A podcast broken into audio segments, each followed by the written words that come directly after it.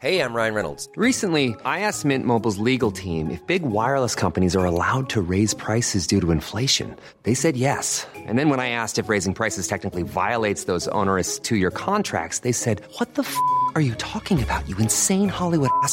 So to recap, we're cutting the price of Mint Unlimited from $30 a month to just $15 a month. Give it a try at mintmobile.com slash switch. $45 upfront for three months plus taxes and fees. Promo rate for new customers for limited time. Unlimited more than 40 gigabytes per month. Slows. Full terms at mintmobile.com.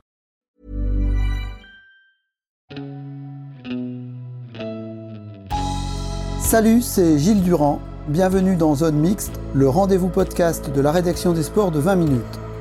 Cette semaine, nous faisons un détour dans l'histoire avec la série Première fois dans le sport. Retour cette fois en février 2005 à Bollard, le stade de foot du Racing Club de Lens, où pour la première fois, le public a entonné en chœur Les Corons, la chanson de Pierre Bachelet. Aujourd'hui, cette chanson est devenue l'hymne du club. Avec notre témoin Thierry Tempé, ancien journaliste spécialiste du Racing Club de Lens, nous allons vous raconter comment elle avait tout pour s'inscrire dans le rapport mythique que le club entretient avec la mine. En attendant, c'est un récit de Michael Louchard.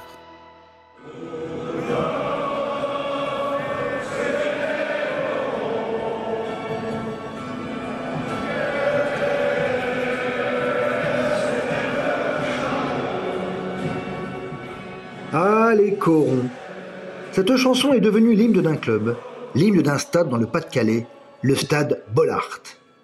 Aujourd'hui, pas un match de foot ne se dispute dans cette enceinte sans que les supporters du Racing Club de Lens n'entonnent ce vibrant hommage à la vie quotidienne des mineurs de fond. Mais il aura fallu attendre la mort de son chanteur et compositeur, Pierre Bachelet, pour que ce tube entre en fusion dans les tribunes du stade. Nous sommes le samedi 19 février 2005. Pierre Bachelet est mort quatre jours plus tôt à l'âge de 60 ans. Il laisse derrière lui une ribambelle de chansons à succès dont Les Corons, sorti en 1982. Les corons, ce sont ces maisons de briques rouges enfilées les unes aux autres, d'une parfaite similitude, qui ont colonisé les cités minières, notamment dans le Nord et le Pas-de-Calais. Pour rendre hommage à Pierre Bachelet, son titre Les corons est diffusé avant le match contre Nantes. L'initiative est un succès. Le refrain est repris en chœur par les 30 000 spectateurs. Un moment d'intense émotion qui semble galvaniser les joueurs. La victoire 2-0 face aux Canaries relance le club en championnat.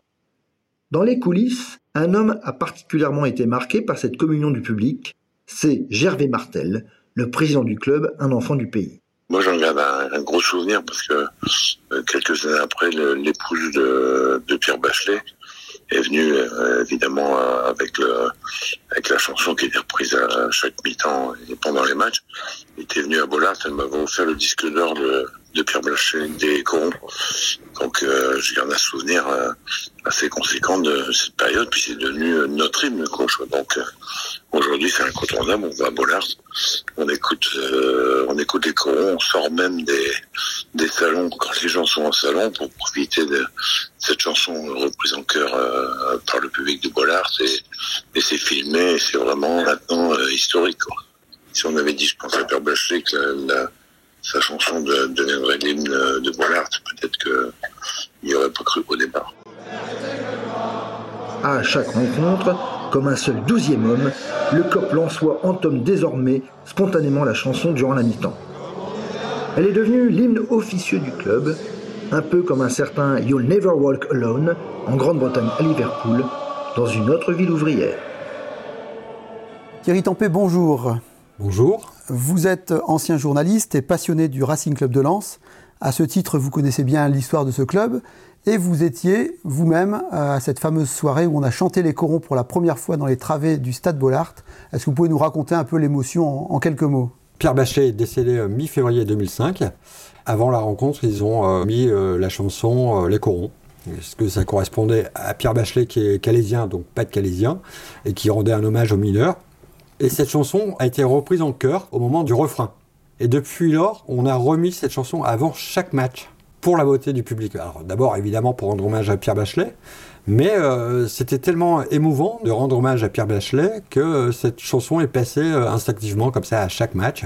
D'ailleurs, si vous vous souvenez, Danny Boone, on a tourné une scène dans le film Bienvenue chez les Ch'tis, et c'est assez rigolo parce qu'il y a des enfants qui ne connaissaient pas Pierre Bachelet et qui la chantent aujourd'hui par cœur.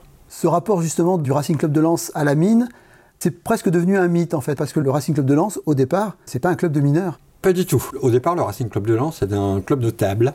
Il faut savoir que le premier club créé à Lens s'appelle l'USO, l'Union Sportive Ouvrière de Lens, qui a été créé en 1903, soit trois ans avant le Racing.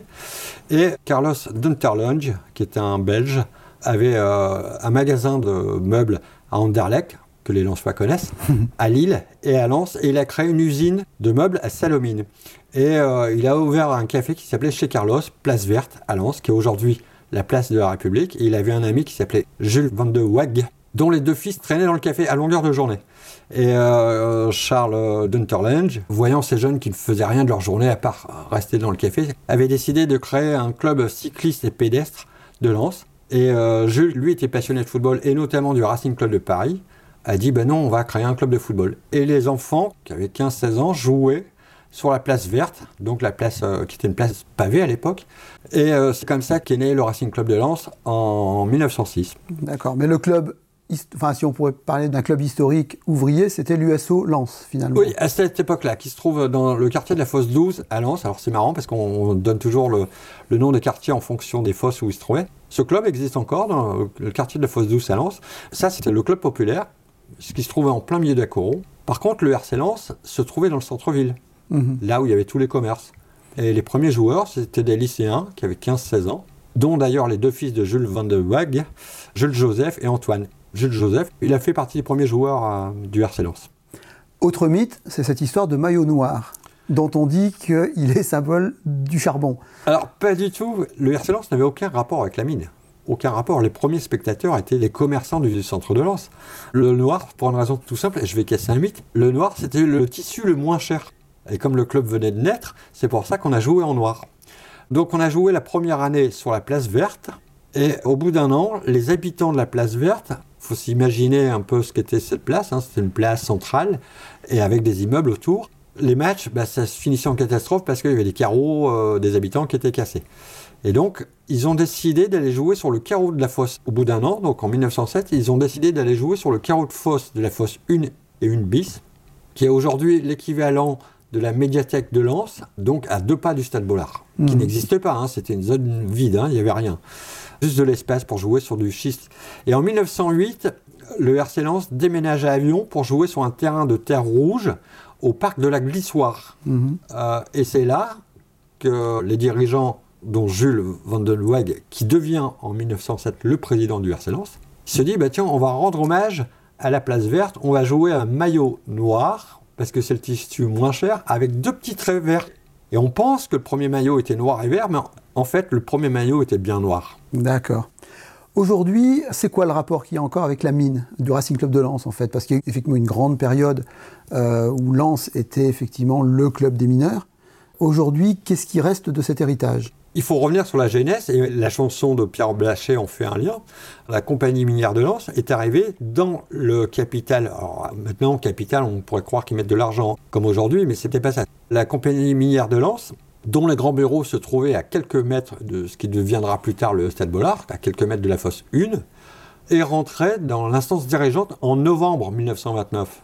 Et ils en sont sortis en 1967. Donc l'histoire de la mine et du RC si on compare avec les dates, 1906-2022, l'histoire du RC c'est 116 ans d'histoire. Et la mine, 1929-1969, c'est 40 ans d'histoire. Si on compare bien, ça fait que un tiers de mmh. l'histoire du RC et aujourd'hui, donc, qu'est-ce qu'il en reste de, ce, cet héritage? Aujourd'hui, euh, évidemment, le RC n'a plus de lien avec la mine parce qu'il n'y a plus de mine depuis décembre 90.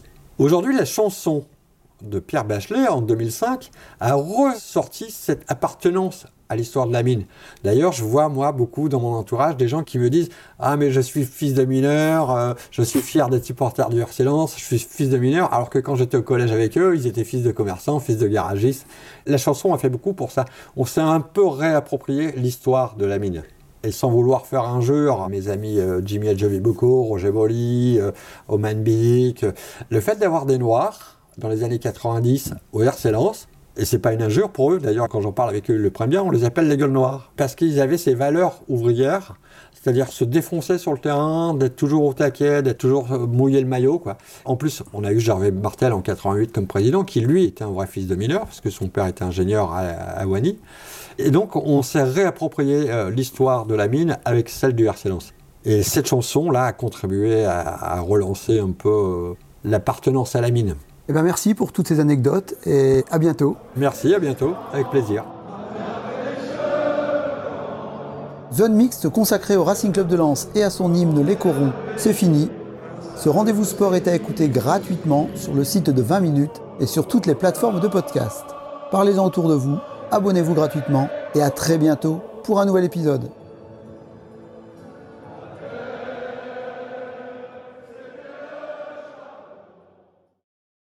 On ne va pas se quitter comme ça. Vous avez aimé cet épisode? Sportif, généraliste, sexo ou scientifique, varié mais toujours bien informé. Découvrez les autres podcasts de la rédaction 20 minutes sur votre application d'écoute préférée ou directement sur podcast au pluriel.20minutes.fr. Et merci de nous avoir écoutés.